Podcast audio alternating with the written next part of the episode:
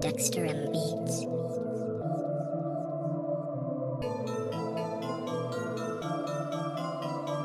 J.I. Prods is on this beat.